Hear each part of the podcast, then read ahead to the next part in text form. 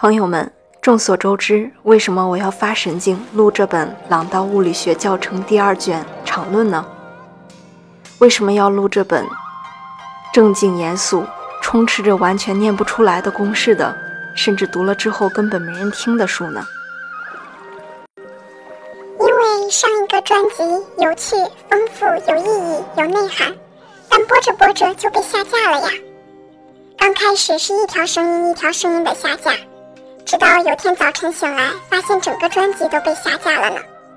当时我扬言说，如果这个可爱的专辑被下架了，就愤而去读《狼道长论》，因为您会发现，像《长论》这种没朋友的书，根本没有任何被下架的理由，既没有敏感词，又不色情低俗，读的时候我可以百分之百的放心。下面，欢迎您收听《狼道长论》。如果收听量能破零，那我真的是感动死了。场论第一章相对性原理第一节相互作用的传播速度。为了描述自然界中所发生的过程，必须有一个所谓参考系。参考系应理解为一个坐标系和固定在这个坐标系里的钟。坐标系用来刻画一个粒子在空间的位置，钟用来指示时间。有这样一类参考系，在其中，一个自由运动物体，及一个无外力作用于其上的运动物体，是以恒定速度行进的。这类参考系叫做惯性系。如果两个参考系彼此相对做匀速直线运动，而其中的一个又是惯性系，那么另外一个显然也是惯性系。因此，我们可以有任意多个惯性参考系。它们彼此相对做匀速直线运动。实验表明，所谓相对性原理是有效的。按照这个原理，所有的自然定律在所有惯性参考系中都是相同的。换句话说，表示自然定律的方程对于由一个惯性系到另一个惯性系的时间与坐标的各种变换来说是不变的。这就是说，描述自然界定律的方程。如用不同的惯性参考系的坐标与时间写出来，将有同样的形式。粒子间的相互作用在普通力学中由相互作用势能来描述。相互作用势能是相互作用的粒子的坐标的函数。很容易看出，这种描述相互作用的方式包含着一个假定，即假定相互作用是瞬时传播的。事实上，按照上面的说法。每一个粒子在某一瞬间受到其他各粒子的作用力，仅与那些粒子在该瞬时的位置有关。在这些相互作用的粒子中，如果有一个粒子改变了位置，立刻就会影响到其他各粒子。然而，实验表明，瞬时的相互作用在自然界中是不存在的。因此，基于相互作用的瞬时传播概念的力学本身就含有某些不准确性。实际上，如果相互作用的物体中的一个发生任何变动，仅仅在过了某段时间以后才能影响到其他物体。只有在这段时间以后，由最初变动所产生的物理过程才开始在第二个物体上发生。用这段时间除两个物体间的距离，就得到相互作用的传播速度。我们要注意，这个速度严格的说。应该称为相互作用的最大传播速度。这个速度仅仅决定某一物体的变动开始在第二个物体上表现出来所需要的时间间隔。显然，相互作用的最大传播速度的存在，同时也就暗示着，在自然界中，物体运动的速度一般不可能大于这个速度。事实上，假若真的有这种运动存在，那么我们就可以利用这种运动。实现一个相互作用，其传播速度比上面所说的最大传播速度还要大。从一个粒子向另一个粒子传播的相互作用，往往叫做信号。它由第一个粒子发出，将第一个粒子所经历的变化通知第二个粒子，因此相互作用的传播速度称为信号速度。值得注意的是，由相对性原理。可以推断，相互作用的传播速度在所有惯性参考系中都是一样的。因此，相互作用的传播速度是一个普世常数。以后我们将要证明，这个恒定速度就是光在真空中的速度。我们通常用字母 c 来代表光速，其值等于二点九九八乘上十的十次方厘米每秒。这个速度很高，这可以解释经典力学为何在大多数情况下都足够精确。我们有机会遇到的各种速度，通常都比光速小得多，以致假设光速为无限大，对结果的精确性并无实质上的影响。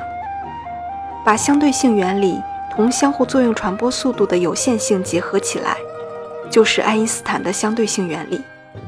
爱因斯坦在一九零五年提出这个原理，不同于伽利略的相对性原理。伽利略的相对性原理。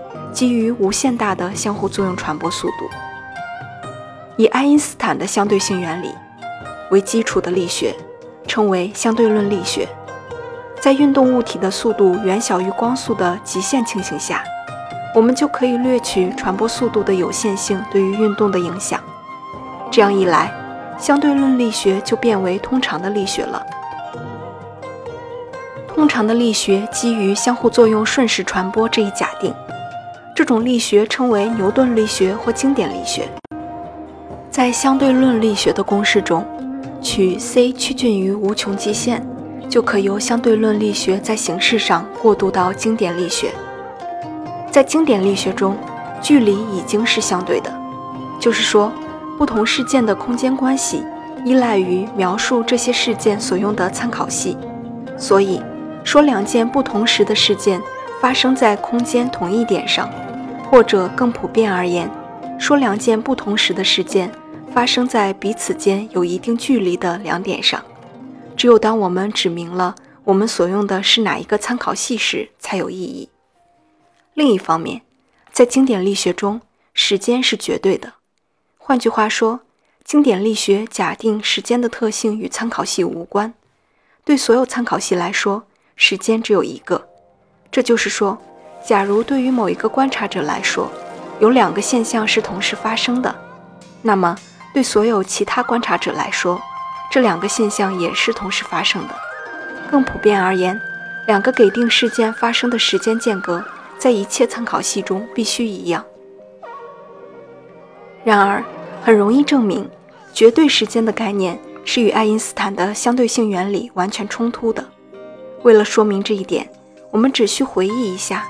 在以绝对时间的概念为基础的经典力学中，速度合成的通用法则是有效的。按照这个法则，复合运动的核速度简单的等于组成这个运动的各个速度的矢量之和。这个法则既然是普遍适用的，就应该可以应用于相互作用的传播。由此可以推出，传播速度在不同的惯性参考系中必定是不同的。这就与相对性原理冲突了。但是，实验完全证实了相对性原理。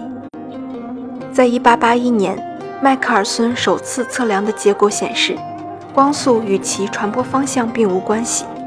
然而，按照经典力学，光速在与地球运动方向相同的方向上，应该比在与地球运动方向相反的方向上小。因此。相对性原理导出一个结果，即时间不是绝对的，在不同的参考系中，时间的流逝也是不同的。所以，两个不同的事件之间有一定的时间间隔。这样的陈述，仅在肯定地指明了所应用的是哪一个参考系的情况下才有意义。特别是在某一个参考系内同时发生的事件，对另一个参考系来说并不是同时的。为了弄清楚这个概念，我们先考虑下面的简单例子。我们来研究两个惯性参考系 k 和 k 撇，其坐标轴分别为 x、y、z 及 x 撇、y 撇、z，而 k 撇则相对于 k 沿 x 和 x 撇轴向右运动。在 k 撇的横轴 x 撇上，有三个距离相等的点 A、B、C，其中 A 是 B、C 的中点。射信号从 x 撇轴上某一点 A 向两个相反的方向发出。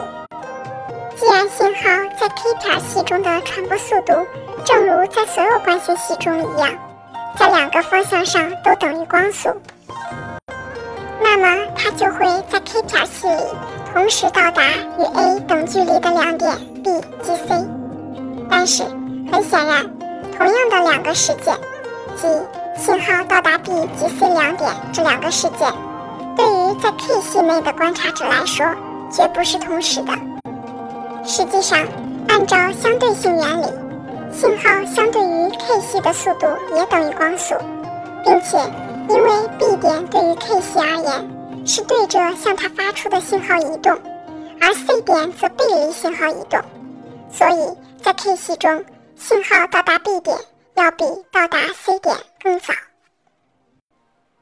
因此，爱因斯坦的相对性原理使基本物理概念发生了极深刻的和根本的改变。由我们日常生活经验所导出的空间和时间的概念仅仅是近似的，因为我们日常生活所遇到的速度都比光速小得多。